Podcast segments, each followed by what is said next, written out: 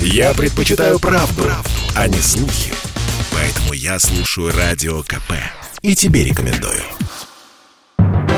Союзный вектор из первых уст. Здравствуйте, в студии Екатерина Шевцова, и сегодня мы поговорим о мигрантах о нелегальных мигрантах. На литовско-белорусской границе с февраля этого года фиксируется всплеск нелегальной миграции. И Основные обострения пришлись на конец лета нынешнего года. Если говорить о последних событиях, то вот недавно Госпогранкомитет Беларуси вновь зафиксировал насилие литовской стороны в отношении беженцев на государственной границе и сообщается об этом в телеграм-канале ведомства. 15 и 16 августа на участке пограничной заставы Молодеченская с Маргонской погрангруппы были обнаружены несколько групп мигрантов. Это граждане Индии и Кубы. Литовские силовики их жестоко избили, а затем силой выпроводили на линию границы с Беларусью, сообщили в ГПК. И прямо сейчас небольшая справка, чтобы понимать, как развивались события, связанные с нелегальной миграцией. Наша справка. Обвинения со стороны Литвы и стран Европейского Союза в адрес Беларуси в оказании содействия потоку нелегальных мигрантов на Запад нелепы и смехотворны. Об этом в начале июля заявила директор Департамента информации и печати МИД России Мария Захарова, сообщает ТАСС. К сожалению, продолжила официальный представитель дипведомства, не оправдались ожидания, что у Брюсселя и, в частности, у Литвы найдется не то чтобы совесть, о которой уже можно не говорить, но хотя бы какой-то здравый смысл не развивать эту тему в контексте Беларуси Беларуси, учитывая, что западные страны, которые являются прямыми виновниками массового исхода беженцев из стран Ближнего Востока и Северной Африки, натворили на миграционном треке. Дипломат напомнила, что Беларусь является одним из мировых лидеров в борьбе с торговлей людьми и нелегальной миграцией и продвигает полезные инициативы в международных организациях. Но в августе начались прецеденты с нарушением белорусской границы. В самом начале августа президент Беларуси Александр Лукашенко поручил силовикам усилить работу по охране государственной границы и предотвращению фактов ее нарушения, в частности, с юга и запада. С таким заявлением он выступил на совещании по вопросам ситуации на границе, сообщает агентство Белта. В ночь на 4 августа вблизи границы был обнаружен мужчина, находившийся в тяжелом состоянии. Прокомментировал инцидент Александр Вольфович, госсекретарь Совета Безопасности безопасности Республики Беларусь. Конечный наряд его обнаружил, подъехал к нему. Человек избит был до такого состояния, что практически на руках у пограничников скончался. Прибывший экипаж скорой помощи не успел ему оказать элементарной медицинской помощи. У него был паспорт гражданина Ирака. Надо с человеком поступать по-человечески, раз так произошло. Вот. И попытаться э, пригласить этих родственников, отдать тело, то есть ну, для того, чтобы можно было его на родине от, отправить на родину и похоронить. Что это за факт? Это просто в годы войны, наверное, так не поступали. Так поступали только фашисты. Как по-другому об этом говорить? И это мы говорим о каких-то, говорю, еще раз говорю, демократических ценностях, о каких-то хороших, нормальных, добрососедских отношениях с соседними странами. Президент взял расследование под личный контроль. Белорусские политики и общественные деятели тогда единодушно выразили возмущение действиями соседнего государства. Что Конвенция 1951 года о статусе беженцев, Европейская конвенция по правам человека и законодательство ЕС требуют от государств защищать право людей на убежище и защиту, даже если они прибывают в страну незаконно. При этом официальный представитель Государственного пограничного комитета Беларуси Антон Бычковский отметил, что Литва продолжает принуждать мигрантов нарушать белорусскую границу. По данным Государственного пограничного комитета Беларуси, 14 августа к белорусской границе Полоцкого пограничного отряда латвийскими пограничниками была доставлена группа беженцев из 18 человек. Многие из них имели признаки истощения и нуждались в медицинской помощи. В какой-то момент одной женщине стало плохо. Беженцы, в том числе и муж женщины, обращались за помощью к латвийской стороне, но безуспешно. Действия латвийских силовиков свелись к хладнокровному наблюдению и съемке видео. В итоге беженцы обратились к белорусским пограничникам, которые вызвали скорую скорую помощь. Бригада осмотрела и доставила пострадавшую и ее мужа и ребенка в Верхнедвинскую центральную районную больницу. Действиями Латвии в отношении мигрантов обеспокоены в управлении Верховного комиссара ООН по делам беженцев. Озабоченность представителей Организации Объединенных Наций вызывают не только сообщения о насилии по отношению к беженцам, но и разрешение пограничникам применять физическую силу и специальные средства, чтобы возвращать мигрантов назад. Латвию призвали выполнить международные обязательства. Тем временем очередной эпизод жестких действий по отношению к беженцам произошел теперь уже на польско-белорусском участке границы. Пограничники Гродненской погрангруппы обнаружили избитого гражданина Ирака. У него была рассечена бровь. Не получив помощи от польских силовиков, он обратился к белорусским военным. И помощь была оказана. Мужчина рассказал, что ходатайствовал о предоставлении статуса беженца в Польше. У нас на связи Николай Маратович Межевич, доктор экономических наук, профессор кафедры европейских исследований Санкт-Петербургского государственного университета. Давайте самый глобальный вопрос. То, что сейчас происходит там, каким-то образом может затронуть Россию и в том числе, ну, как бы наше союзное государство? Или это такая локальная история, которая касается пока исключительно Беларуси? Мы наблюдаем результаты взаимного, двустороннего и весьма быстрого ухудшения литовско-белорусских и белорусско-литовских отношений. То есть, конечно, прежде всего это внутреннее дело двух стран. Я бы обратил внимание на то, что Европейский Союз на словах достаточно быстро поддержавший Литовскую республику, однако в данном случае не считает возможным помогать в тех масштабах, о которых просит Литва. То есть э, версия о перерастании этого конфликта в нечто большее, намного большее. Ну, скажем так, эта версия пока не имеет под собой существенных оснований. Пока не. Тем более, что неоднозначная позиция Европейского Союза базируется на внутренних регламентах самого же Европейского Союза, который вопросы, связанные с беженцами, вынужденными переселенцами, а, признает как часть общих вызовов, стоящих перед страной каждой страной, находящихся в Европейском Союзе. И в этом смысле беженцы, которые двигались южным маршрутом через Средиземное море или южным маршрутом через Балканы в Германию три года назад, э, это тоже была, скажем так, э, прежде всего проблема Германии. Да? Страны, которые оказались на пути этого миграционного потока, получали в общем, не очень большую, не очень существенную поддержку со стороны Европейского Союза. Подчеркиваю, мы пока говорим о Европейском Союзе. А, тем более было бы странно ожидать, что Североатлантический договор, особенно в текущих условиях, воспринят не совсем понятные двусторонние отношения Беларуси и Литвы как э, некую повод для э, локального конфликта. Знаете, вот я сегодня новости смотрела, и из последних событий в Беларуси была вручена нота протеста в связи с нарушением литовской границы группой белорусских пограничников. Вот это из последнего. Так скажем, это что обозначает? Это такие, ну, пока обмен, ну, своими такими недовольствами, или это уже какие-то серьезные шаги с точки зрения дипломатии, политики? В качестве пояснения приведу пример недалеко от э, Литвы находящейся Эстонской республики, э, по ряду географических и, я бы сказал, технических условий э, воздушный коридор из Санкт-Петербурга в Калининград по проходит практически над, э, эстонским, э, над эстонским островом Вайндлу. Так вот, каждый раз при пролете самолета – гражданского э, или военного из Петербурга в Калининград по вот этому надбалтийскому маршруту, да, российскому послу или его уполномоченному представителю вручают ноту. А в МИДе Эстонии заранее напечатана стопочка нот, да, и туда проставляют число. А в российском посольстве под это дело выделен специальный шкаф их туда вкладывают, также в порядке поступления. То есть, к чему это все рассказываю? Обмен нотами ну, это не более чем обмен нотами. Я просто подумала, что люди с богатой фантазией да, могут представить как это некую провокацию, которая может привести к каким-то серьезным последствиям. Да? Но, опять же, проводя некие аналогии, да, не дай бог, конечно, там, с началом Первой мировой войны, но, тем не менее, может быть, здесь...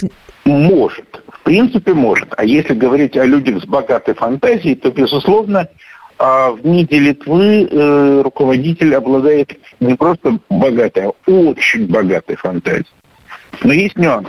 Последние две-три недели позиция и политика МИДа Литвы подвергается критике не только со стороны противников литовских консерваторов, но и со стороны сторонников. Это первое. Соответственно, позиция Ландсбергеса тоже подвергается критике.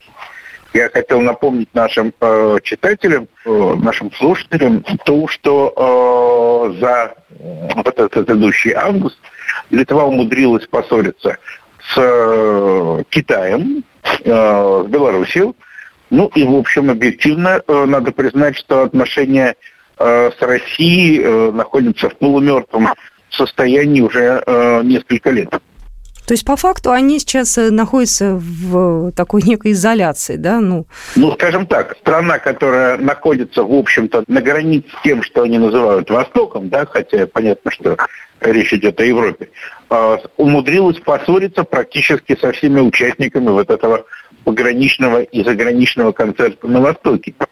А, Китай ответил крайне жестко. Китай отозвал а, посла, Э, ситуация с Республикой Беларусь, она, в общем, примерно такая же, если не хуже. Да? Просто Китай мало говорит, но очень э, быстро принимает решения. В Республике Беларусь э, делают многочисленные предупреждения, но надо отметить то, что э, ситуация с миграциями опять же развивается не сама по себе, а на фоне запланированного на декабрь прекращения э, перевалки белорусских грузов через литовский фонд Клайпеда. Так что э, здесь общее раздражение литовской, э, литовской стороны, ну, скажем так, понятно. И понятно не только э, нам с вами э, в Москве, но понятно э, Берлину, Парижу, и, соответственно, э, и в Берлине, и в Париже, и в Брюсселе э, есть понимание, что сейчас Вильнюс вильнюсские политики находятся э, в не самом адекватном э, положении и состоянии. Вы слушаете программу «Союзный вектор», а мы вернемся к нашему разговору буквально через пару минут. «Союзный вектор» из первых уст. «Союзный вектор» из первых уст. Еще раз я всех приветствую. Меня зовут Екатерина Шевцова, и вы слушаете программу «Союзный вектор». И тема нашей сегодняшней программы – нелегальная миграция. Граница Беларуси и Литвы и как все это отражается на союзном государстве. Тему миграции прокомментировал у нас в эфире Игорь Короченко, российский журналист, военный эксперт, главный редактор журнала «Национальная оборона».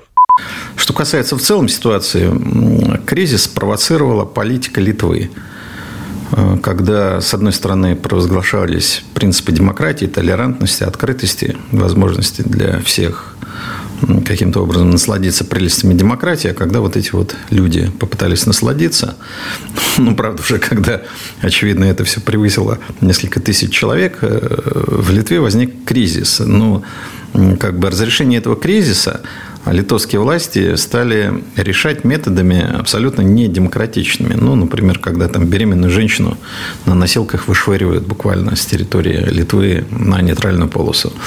Либо там какой-то человек из э, Ирака не получил инсулин, и будучи, так сказать, в, уже в коматозном состоянии, вот уже литовцы вышвыривают. Потом посмотрели, как там служебными овчарками литовская полиция травит этих мигрантов там в этих фильтрационных пунктах, которые находятся на территории Литвы. Люди оказались никому не нужны, к ним отношения далеко от норм Евросоюза и принципов гуманизма. Если Литва, которая поучала всех демократии, не может навести элементарный порядок и обращаться с людьми по-человечески, ну, наверное, это в первую очередь надо адресовать официальному Вильнюсу. Миграционный кризис был, мы помним, и в Италии, и в ряде других стран, но все-таки итальянская полиция не вела себя так, как ведет полиция Литвы. В данном случае, знаете, такие полуфашистские методы, когда дубинками, собаками, овчарками, э, так сказать, людей пытаются, так сказать, загнать куда-то, либо вытеснить, это абсолютно не демократичные э, методы работы литовских спецслужб и правоохранителей. Мы же понимаем, что есть политика двойных стандартов. Если бы это точно так же вела бы себя Беларусь, либо Россия, ну, нас бы клеймили во всех мировых СМИ, там обвиняли нас во всем. Тут же все ведущие правозащитные мировые организации выступали бы с заявлениями. А здесь это никому не надо. Поэтому Литва своя, поэтому в отношении нее действуют совершенно иные стандарты, чем э, в отношении тех стран, которые не дружественны Евросоюзу. Только что у нас в эфире был Игорь Короченко, российский журналист, военный эксперт, главный редактор журнала «Национальная оборона». Сегодня у нас в гостях Николай Межевич, доктор экономических наук, профессор кафедры европейских исследований Санкт-Петербургского государственного университета. Вот эта ситуация, которая сложилась, э, э, прям совсем вот на руку и на пользу союзному государству, да, то есть Россия и Беларусь становятся, ну, условно говоря, сильнее, да, и консолидируются против, ну, хотите, не то чтобы общего врага, конечно, врагом Литву назвать сложно, но тем не менее. Вы правы. Дело в том, что лично я на протяжении последних нескольких лет э, писал о том, что э, Литва никогда не будет не только другом для Беларуси, но и не будет даже сбалансированным партнером что Клайпеда – это ловушка, что э, инвестировать туда не надо. Белорусские друзья, в том числе очень ко мне лично хорошо относящиеся, говорили, что я дую на воду, что я перестраховщик, и что Вильнюс э, любит э, Минск и лично Александра Григорьевича Лукашенко. Ну, дальше произошло то, что произошло, и мы видим то, что мы видим. Но есть нюанс. Если бы мы начали готовить терминалы, если бы мы начали э, разворачивать белорусский транзит не э, полгода назад, а три года назад, четыре года назад, когда РЖД давала э, 50-процентные скидки, и этот вопрос обсуждался двумя президентами, то понятно, что сейчас э, Минск бы находился в более выгодной позиции. Но не обвинили бы нас тогда в том, что мы изначально всю эту ситуацию сами раскачали. То есть в данный момент абсолютно понятно, да, вина Литвы в том, что так произошло. Мы здесь вообще, условно говоря, ни при чем. А так были бы при чем? Да, определенные такие риски были. Хотя ну, уверяю, что в том, что есть э, прекрасная школа международников, специалистов по э, изучению Литвы в Минске, и серьезные люди, мои коллеги-историки, политологи в Минске, да, э, прекрасно э, знали, что Литва партнер, ну, не лучший, ненадежный. Но наверху, что называется, на уровне администрации президента Республики Беларусь, к сожалению, победила иная точка зрения. Хотя была известна хорошо и это. Ну, я сказал бы так, скептическое в отношении Литвы. Еще хотела сейчас уйти от темы Литвы и немного поговорить о большом разговоре э, с президентом. Э, Лукашенко, в принципе, достаточно много сказал интересного э, за эти 8 часов 17 минут, даже 8 часов 15 минут, это такое рекордное время. Вы следили за ним и э, какие-то тезисы вот для безусловно, себя отметили? Э, безусловно, я слушал выступление полностью. Что вам показалось там самым важным, вот на чем вы лично заострили внимание, что раньше, может быть, Лукашенко так вот четко не говорил, не произносил? Какие темы? Вы знаете, на этом выступлении, как очень часто бывает на конференциях э, первых лиц, важно не только то, что было сказано, но и то, что не было сказано. Вот здесь Александр Григорьевич, ну, я бы сказал, в таком фирменном стиле, открыл карты фактически, да, и он сказал, что вы считали, что вы находитесь в неуязвимой позиции, что вы можете принимать Тихановскую и инициировать санкции. При этом вы были уверены, что мы не найдем адекватных ответов. Получается так, что Александр Григорьевич не признал как бы прямую ответственность за происходящее, да, Потому что ну, не, надо понимать, что э, такой прямой ответственности и нет. Да? Фактически показал, что э, желание э, людей попасть в благополучную Европу, э, желание, которое, ну, скажем так, в ряде случаев поддерживается э, и правительствами, и общественными организациями Испании, Италии, Германии, Франции, то возникает вопрос, почему э, путь через Республику Беларусь не является или должен являться запрещенным. Вот так. Он фактически нас сказал, да, что люди хотят процветающую Европу, мы им помогли. Какие к нам вопросы? Как вам показалось, достаточно уверенным э, выглядел Александр Лукашенко на этой, на этой встрече с журналистами? Время от времени э, принимаю участие в пресс-конференции. И могу сказать, что вот в таком положении, когда находишься на трибуне, перед залом, софиты, Э, запись, час это много. Но то, что он сделал, это э, феноменально. Я не исключаю, что здесь была э, еще и цель определенная показать, ребята, я вас всех переживу, потому что 8 часов вести, я даже не говорю, что он говорил, но эмоционально вести дискуссию, поддерживать нити разговора, э, отвечать на вопросы, это очень и очень тяжело.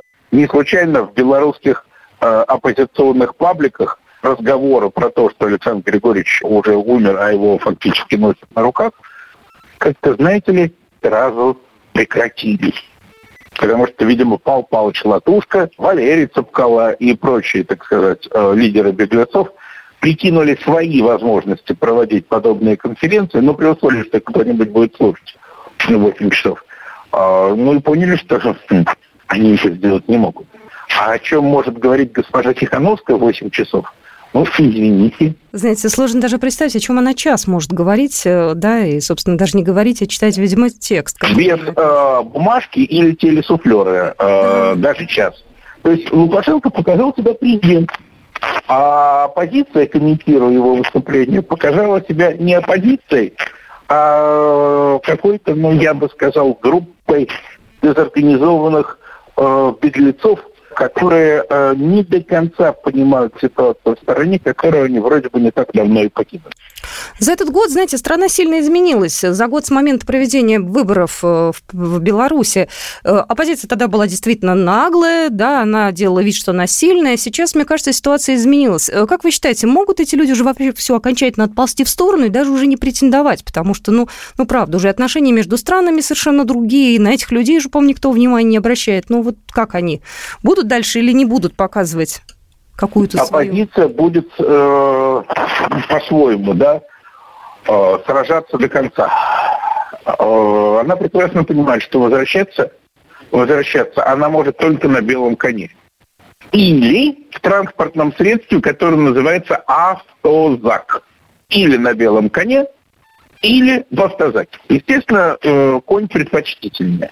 А поэтому критика режима. Я не вкладываю в режим э, что-то плохое, да, просто как положено мне, да, политический режим – это стандартная формула. Да, так политика политического режима, экономической э, системы, она будет усиливаться, она продолжается, она приобретает э, неприличные формы. И даже более того, я могу сказать, э, я только сегодня на одном из тех телеграм-каналов, которые признаны запрещенными в Республике Беларусь, Э, увидел прямые призывы к уничтожению представителей власти Республики Беларусь. Прямые призывы. Это к уничтожению людей. О чем это говорит? Это говорит о том, что обратной дороги нет. Если эти люди, да, сидящие в Риге, в Вильнюсе, э, Варшаве, Киеве, такой дугой вокруг Беларуси, если эти люди победят, то ни один фонарь в Минске не останется без работы. Ну, давайте мы с вами остановимся на том, что это все только в их воспаленном воображении. Все эти желания захватить, да, и переустроить. Да. Будем, будем на это надеяться, и мы в это верим. Не, вы знаете, вот останавливаться на этом нельзя, потому что нам подумают, что мы верим в этот вариант как реальный. Не-не-не, мы не верим. А, я был э, в конце июля э, в Минске, угу. и могу сказать, что как раз вот когда э, приезжаешь в Минск, э, понимаешь, что вероятность сценария победы оппозиции э, равна практически нулю. Но слов и яда из-за границы притечет еще много. Вот как-то так можно закончить. Ну и на этом мы программу «Союзный вектор» заканчиваем. Меня зовут Екатерина Шевцова. Всего хорошего. Программа произведена по заказу телерадиовещательной организации Союзного государства. «Союзный вектор» из первых уст.